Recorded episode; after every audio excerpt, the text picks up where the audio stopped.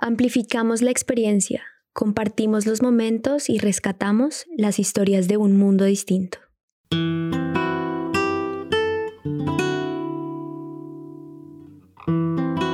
Antes de empezar, es importante que tengan en cuenta que este episodio contiene fragmentos de entrevistas realizadas a Zetangana, las cuales encontrarán citadas al final del episodio. Disfrútenlo.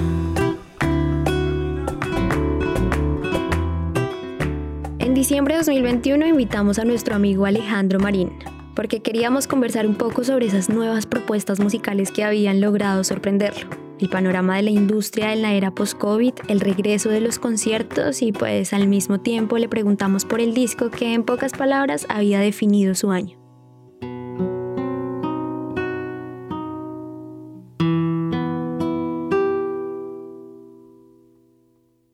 Yo te voy a poner esto.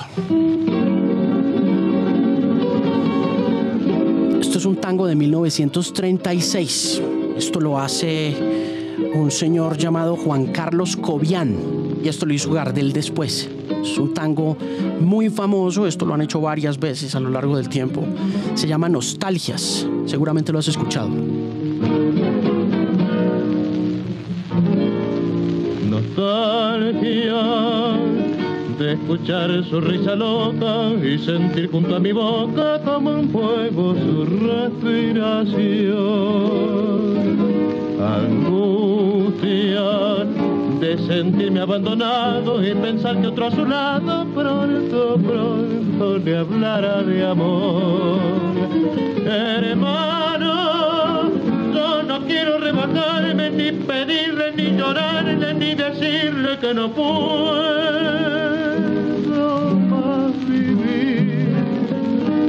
de mi triste soledad veré caer Esta es Nostalgias de 1936.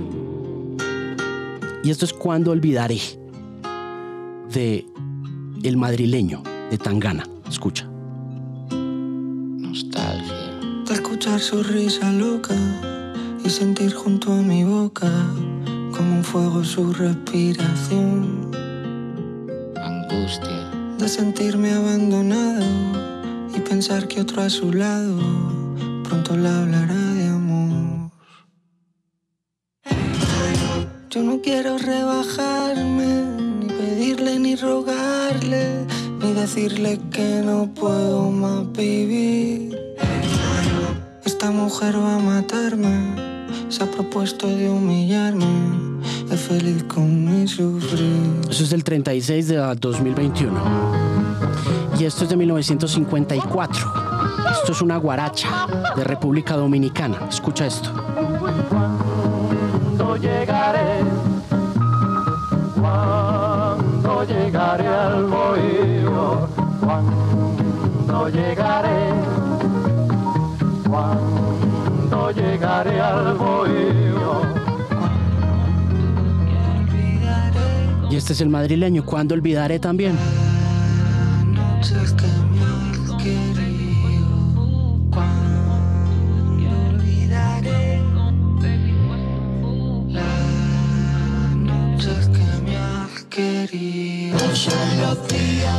el otoño, el invierno y la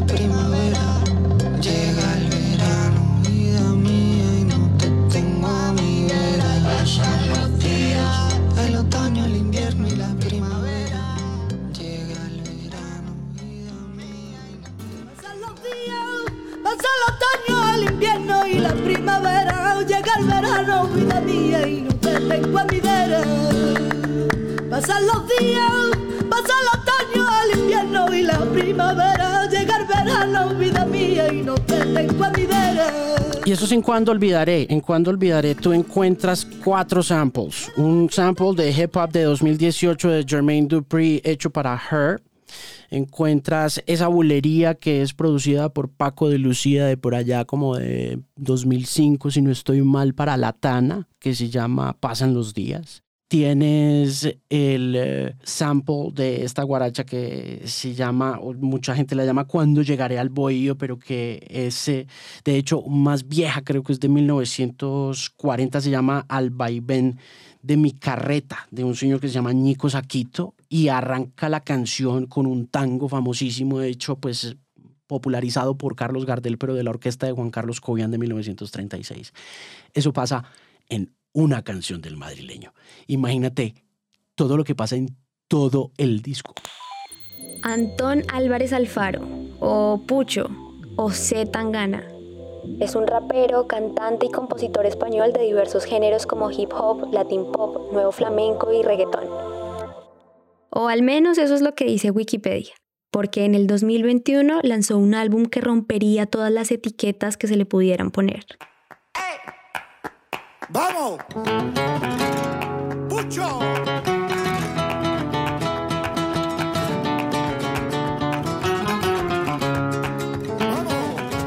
El madrileño es su proyecto musical más reciente. Con más de 5 millones de streams en las primeras 24 horas, se convirtió en el mejor debut de un artista español en la historia de Spotify. Y al mismo tiempo, eso lo hizo ganarse tres Latin Grammy por mejor canción pop rock, mejor canción alternativa y mejor ingeniería de grabación. No me vale una escalera para poder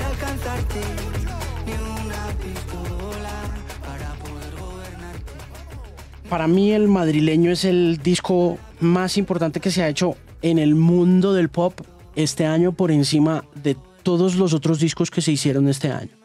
Y mm, la razón por la que siento que el madrileño es ese gran disco del año es porque nuevamente está conectado al pasado de formas invisibles al oído normal, pero conectadísimas a la inquietud y a la curiosidad que nace de la cultura del hip hop y que se refinan a manos de Zetangana en la producción de este disco. El madrileño es un puente entre varias épocas, géneros, talentos y conceptos, que trasciende lo musical. Pero, ¿por qué? Por su propuesta artística única, obvio. En tiempos donde todo parece sonar o verse igual, se refugia en la versatilidad de su música, el arte de sus carátulas y en su arrasador estilo, que va desde su vestimenta y contagia la ambientación de sus videos, grabados en espacios icónicos e históricos, sin mencionar su alucinante presentación en Tiny Desk, que si no lo han visto, por cierto, solo podemos decir que es de las mejores. Yo solo sé. Solo sé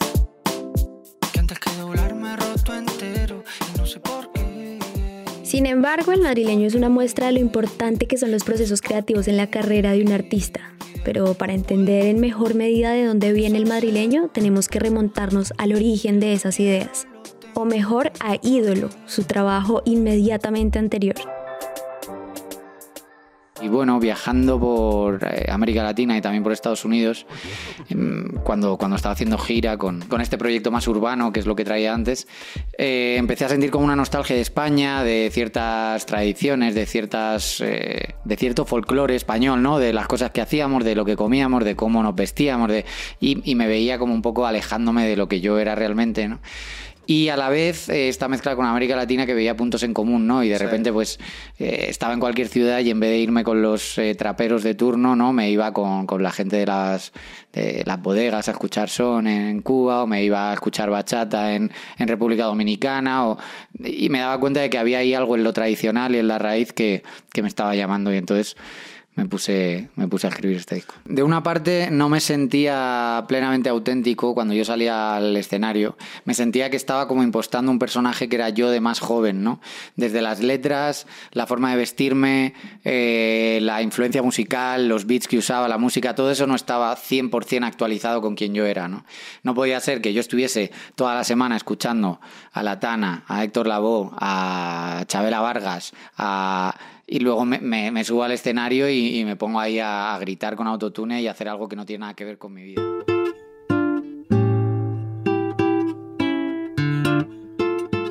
Y fue ahí donde apareció un veneno. Esta ambición desmedida por las mujeres, la pasta y los focos Junto al niño Delche, una de las voces más representativas del flamenco, Pucho hizo un alto en el camino.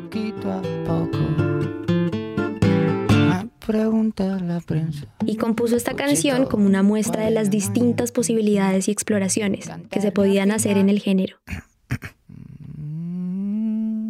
Pa' que me escuche toda España.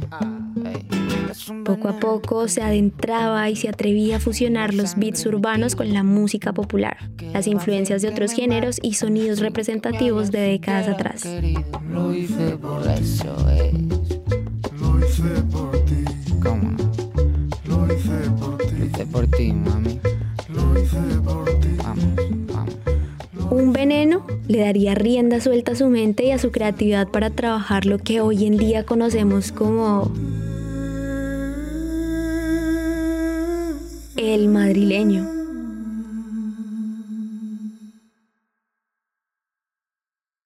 cuando Tangana hizo ídolo, estaban dando por otro camino y, y estaban dando por otro camino de lo urbano, pero inmediatamente después de haber hecho ídolo, Tangana empezó a transitar el mundo de lo urbano y del hip hop con una curiosidad que yo creo que ningún otro artista en español en el hip hop ha logrado.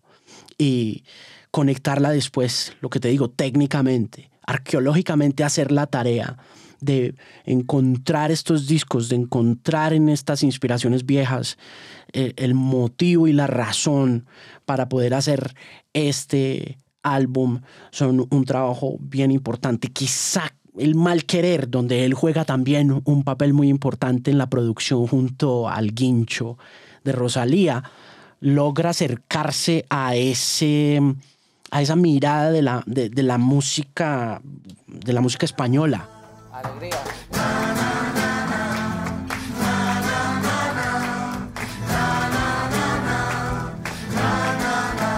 Tú te has creído que por ser yo bueno puedes ir pisando por donde friego. Crees que eres el sitio donde estoy cayendo. Pero con la misma que has venido te puedes ir yendo. Porque te advierto que me he cansado. El, el madrileño es un homenaje a las músicas tradicionales de diferentes partes de Iberoamérica y de América Latina, con un elemento urbano muy importante para conectarlos todos.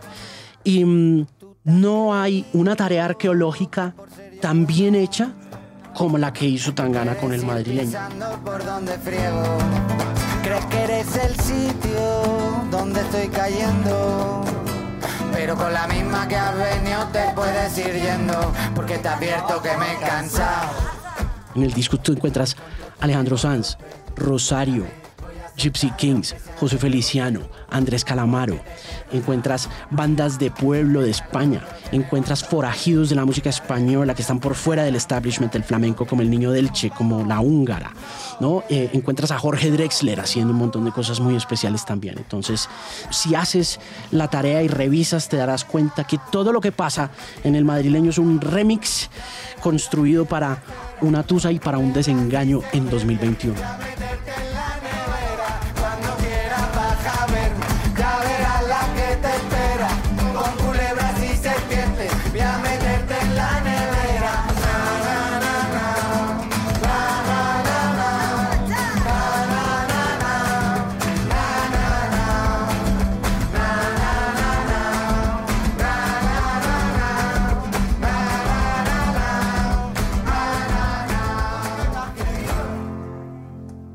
Tangana es el artista más importante de la música urbana en España.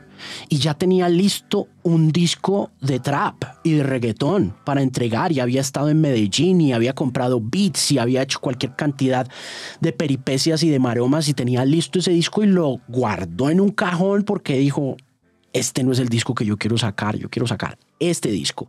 Imagínate llegar a la disquera, al presidente de la disquera, a decirle que no vas a lanzar el disco por el que la disquera ya pagó, porque quieres empezar otra cosa. Aquí no es tanto qué piensa el artista de cómo se cuadra, aquí es lo que la disquera le está diciendo a él. Lo que la disquera pueda pensar. ¿Qué voy a hacer? ¿Dónde está el dinero que invertí en este disco y cómo lo voy a recuperar? ¿Y cómo te vas a montar a hacer un disco que trae bulería, banda de pueblo, guaracha, son, bomba, bolero, rock en español, cuando tienes pues un montón de palos de reggaetón? ¿Por qué? ¿Por qué habría una disquera de acceder a eso, no? Y aunque el madrileño era una propuesta arriesgada, la razón por la que ha tenido tanto éxito recae en el uso de un recurso infalible, que sin importar la cantidad de géneros, artistas y sonidos que esconden sus canciones, la sensación es la misma.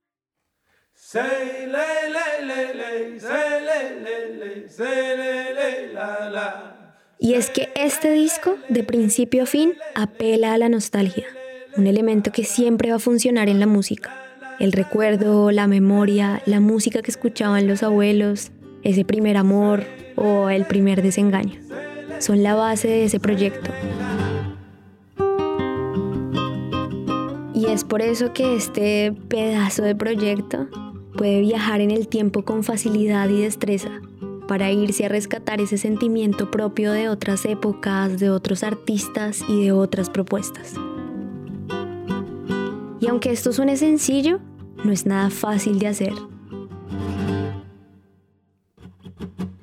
Todo gran artista tiende a estar muy por fuera de los esquemas en los que nace o que le plantea el éxito o el entorno. Y Tangana pertenece a ese grupo de grandes artistas. Hay una cosa que a mí me asombra del madrileño y que eh, eh, es la portada del madrileño, porque la portada del madrileño parece una pintura de Goya o algo así, ¿no? Parece una pintura española.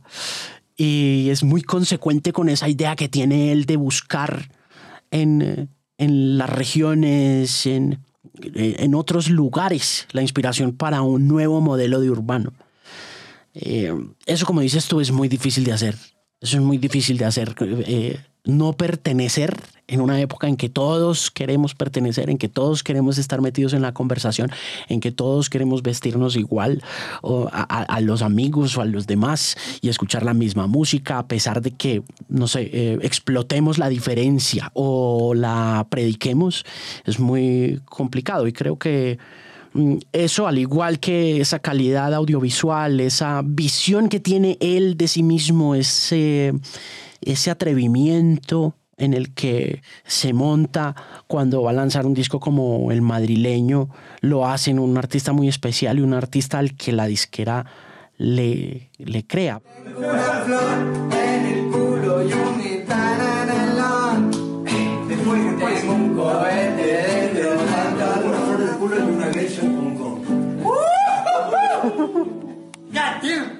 Y dos banderillas en el corazón. Eres increíble, la tira la primera, ¿sabes lo que te digo? No es que la haya pensado, es que es la primera que le sale. una flor en el culo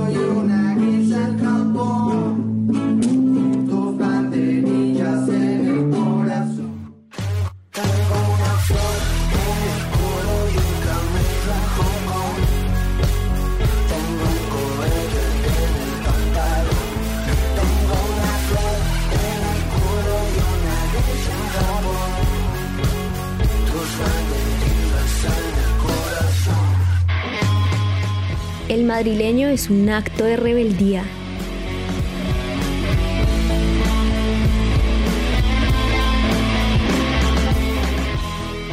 Porque en una época dominada por los famosos sencillos, Zetangana se atreve a crear un universo musical y en forma de álbum, donde cada sample, colaboración o idea hace parte de una obra más grande, de una nueva propuesta. El valor más grande que tiene el madrileño como un objeto conceptual en vía de extinción en una era en que las canciones son mucho más importantes desde la perspectiva de popularidad es que cada canción en la mayoría de los casos está compuesta de varias canciones que fueron éxitos. Que tú no sabes que lo fueron porque de pronto no habías nacido o estabas muy joven y no sabías nada, pero esas canciones que componen el madrileño son clásicos. Porque es que esa es otra de las cosas que pasa con el madrileño. Y es que siendo un cuerpo de trabajo completo, está compuesto por canciones que por sí solas funcionan. Y ellas a su vez están compuestas de canciones que funcionaron mucho tiempo atrás. ¿No? Hay algunas que no tanto, ¿no? En Demasiadas Mujeres él hace, el comienzo de Demasiadas Mujeres es un sample de una banda de Nuestra Señora de Cádiz.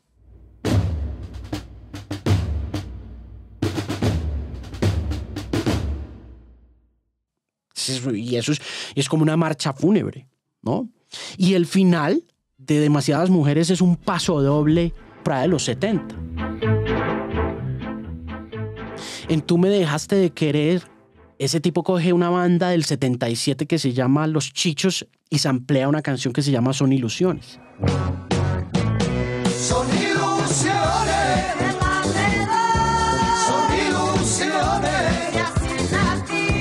Son ilusiones. En Hong Kong vuelve a tener un cohete en el pantalón como lo tenían los abuelos de la nada con Andrés Calamaro en mil horas.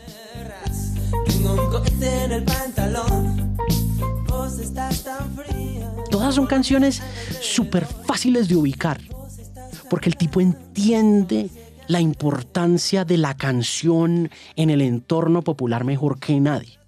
Y eso es lo que yo creo que en una era de singles hace del madrileño un disco lleno de grandes canciones, ¿no? Y por eso se sostiene solo. Realmente yo ya llego a este, a este disco con el partido un poco ganado, Sí. porque cuando se mete al estudio contigo Jorge Sí. y, te, y- y- y te escucha lo que tú tienes que proponer para un verso, para una melodía, para lo que sea, digamos que ahí ya es, ¿sabes? Uno ya llega, bueno, pues está muy bien que salga el disco y que todo salga bien, pero claro, comparar eso con, con- con escribir con Jorge, con eh, tomarte un ron con Eliades y con Buenavista Social Club o, o con que Feliciano te haga arreglos de guitarra en tu tema. Es indiscutible que el espíritu colaborativo del madrileño hace el disco que es el madrileño. Y que son esas colaboraciones finalmente las que lo vuelven el disco relevante que es, sin que sea un disco muy comercial, ni muy popular, ni muy fácil de poner en radio. Es imposible de poner ese disco en radio. Pero mm, es la extensión de ese imaginario de lo urbano y del hip hop de colaborar. ¿no? El hip hop siempre ha sido colaborativo con Tangana pasa que esa colaboración que suele pasar en el mundo urbano muy contemporáneamente, donde tú tienes a un Bad Bunny trabajando con un Balvin, con una Carol G, trabajando con un eh, eh, Nicky Jam y, y compartiendo un poco los lucros de, de la construcción de esas audiencias y ese tipo de cosas, no, no miran para atrás y no piensan en tener a un tipo como Andrés Calamaro montado en, no sé, en un beat que es a su vez una canción de Calamaro, ¿no? O, o lo que pasa con un, con un Eliades Ochoa, ¿no? Que Eliades Ochoa está en ese disco cantando un flamenco, pero lo está cantando a modo como de, como de bomba puertorriqueña o como de son cubano, ¿no? Entonces las inspiraciones son un Eliades, que es un patrimonio de la música cubana, conectada con un flamenco de la década de los 70, ¿no? de hace 50 años. Y esa perspectiva, esa mirada colaborativa tan profunda y tan inquieta es lo que finalmente hace de este disco una obra maestra.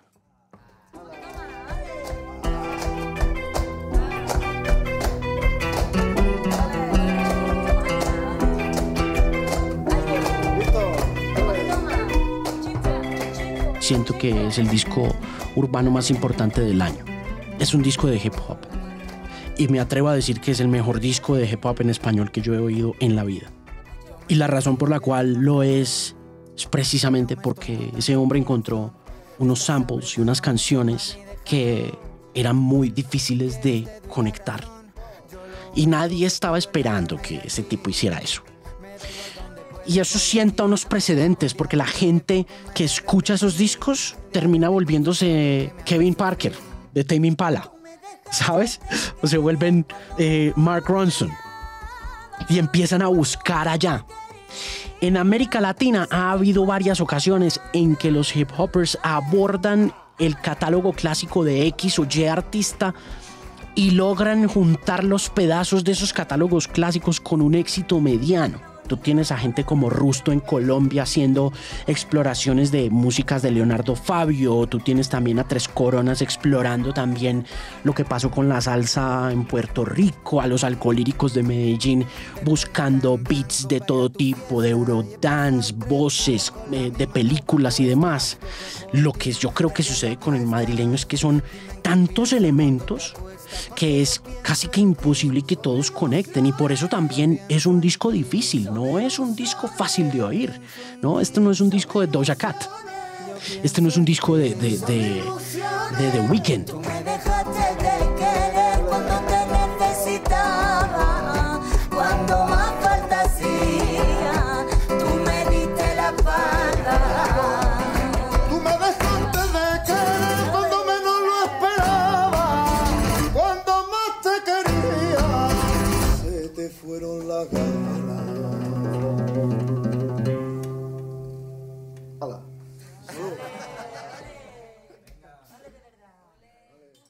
Un disco complejo, este es un disco lleno de capas, lleno de misterios, lleno de, lleno de nostalgias, lleno de, lleno de canciones viejas y lleno de inspiraciones. Y es un disco muy urbano en su naturaleza, porque está conectando mundos como solamente el hip hop lo ha podido hacer. Esto, ni, esto el rock nunca se pudo imaginar que, iba, que podía lograr una cosa así. Ese sí se quedó en la nostalgia de tiempos mejores y de guitarras y de... Y es como, man, ¿por qué? Y respecto a Picnic, pues imagínate, ¿cómo será ese disco en vivo? Uno se muere ganas por saber cómo, cómo pone este tipo esta vaina en una tarima, ¿no?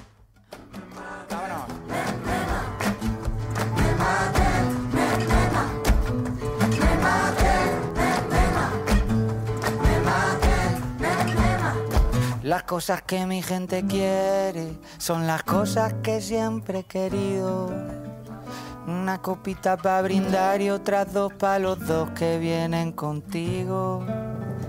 Los que no me subían a internet Hermano, usted se sienta a oír el madrileño y usted se quiere ir a bailar y a beber a España. Eso es una cosa impresionante, la evocación que tiene. Si usted alguna vez ha estado en Madrid bebiendo y escucha el madrileño, usted quiere volver a estar allá. Y si nunca ha estado en Madrid y escucha el madrileño, usted quiere estar bebiendo en Madrid. Y bebiendo en Madrid es que arrancando a las 12 de la noche y terminando a las 4 de la mañana.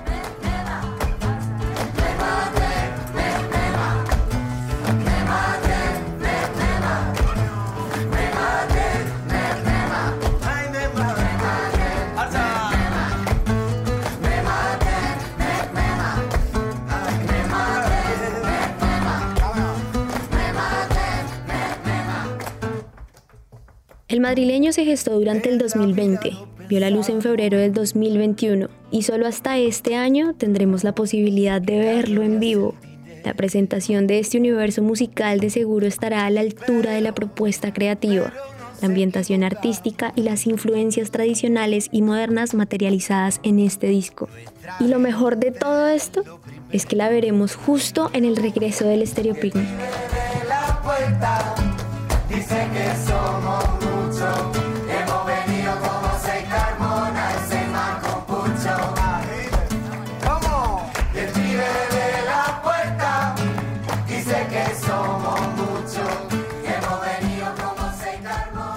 Si les gustó este episodio, los invitamos a seguirnos y dejar una reseña de 5 estrellas en Apple Podcast y Spotify. Y al mismo tiempo nos gustaría seguir la conversación y leer sus comentarios sobre este show en el Instagram del Festival Stereo Picnic, arroba Picnic, así como en el de Naranja Media, arroba Naranja Media Pod, con el hashtag Historias de un Mundo Distinto.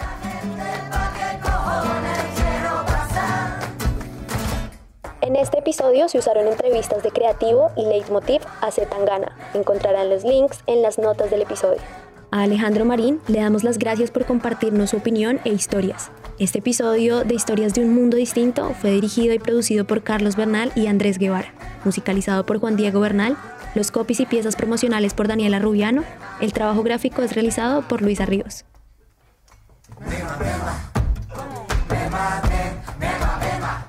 Esta es una coproducción entre Páramo Presenta y Naranja Media. Yo soy Nati Dárraga y nos vemos en un próximo episodio.